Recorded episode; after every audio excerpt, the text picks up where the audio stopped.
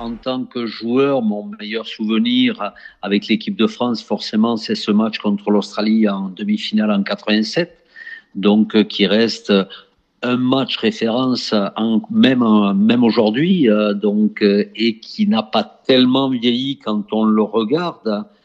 donc c'est le match un petit peu référence de, de, de, de, ma Coupe du Monde en tant que joueur. Comme entraîneur, un match qui m'a marqué, forcément, c'est le match contre l'Afrique du Sud en 95, où on a été honteusement volé et on sait maintenant euh, pourquoi. Euh, donc, euh, c'était voilà les, les matchs un petit peu qui, qui m'ont marqué dans mon parcours d'entraîneur et, et de joueur on parle pas assez de cette première Coupe du Monde. Euh, voilà, vous faites partie de l'histoire de ce 15 de France et l'histoire du rugby en disputant cette première Coupe du Monde. Euh, sur le moment, vous, vous étiez comment euh, Bon, je suppose qu'il y a de la fierté de porter ce maillot, de faire ça. On est comment quand on va disputer la première Coupe du Monde de l'histoire du rugby? Mais on, on, on est aujourd'hui, on se rend compte euh, qu'on n'a pas pris la dimension d'un événement comme une Coupe du Monde. C'était la première. Et à l'époque, on a pris ça comme une super tournée. On était habitué à faire des tournées euh, euh, tous les étés. On recevait après en, en automne l'hémisphère sud. Donc, pour nous, c'était une super tournée. Et en fait, on a pris, on s'est rendu compte de la portée de l'événement quand on est rentré euh, après, euh, après coup en, en, France et euh, surtout après ce match, la demi-finale contre l'Australie. Sinon, sur place, on n'a pas pris vraiment conscience de ce qu'était cet événement, cette première Coupe du Monde.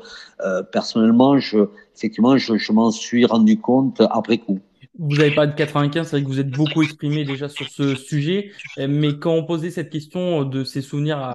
D'autres, d'autres, d'autres aussi se sont exprimés, les Néo-Zélandais, les, euh, beaucoup se sont exprimés euh, et euh, sur, sur cette Coupe du Monde 95, et tous ont été dans le même sens en disant que cette Coupe du Monde a été quand même un petit peu euh, particulière. Peut-être qu'il aurait fallu euh, l'appeler la Coupe du Monde de Nelson Mandela. Oui. Donc il a, il a réussi à la gagner. Quel est votre souvenir un peu avec euh, cette sélection italienne de cette Coupe du Monde en France?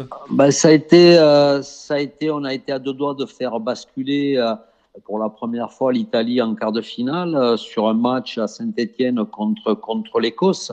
Donc ça a été un, un match euh, difficile euh, et pour les Écossais et pour nous, et on était à deux doigts de, ben, faire basculer euh, ce match et pour amener les Italiens pour la première fois en quart de finale. Donc ça, ça, reste un, bon souvenir et, et bon, c'était ça marquait les, les, les débuts euh, de l'Italie dans la cour des grands. Ils pouvaient rivaliser avec, on commençait à rivaliser avec, euh, avec les grandes équipes.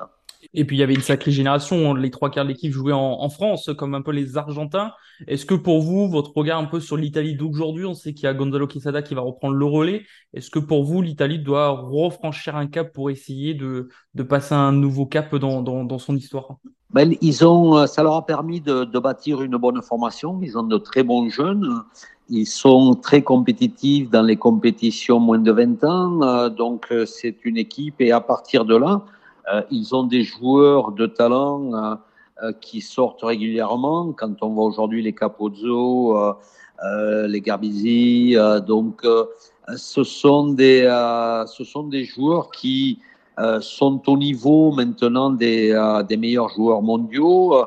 Il leur manque, il leur manque peut-être quelques références, quelques victoires référentes pour confirmer leur statut aujourd'hui mais ils sont, euh, ils sont en bonne voie. Et attention à cette équipe d'Italie qu'on va rencontrer en fin de match de poule. Ça peut être un match piège pour l'équipe de France, même si aujourd'hui, en termes de potentiel, euh, l'équipe de France est bien évidemment au-dessus, mais attention, match piège, on ne sait jamais.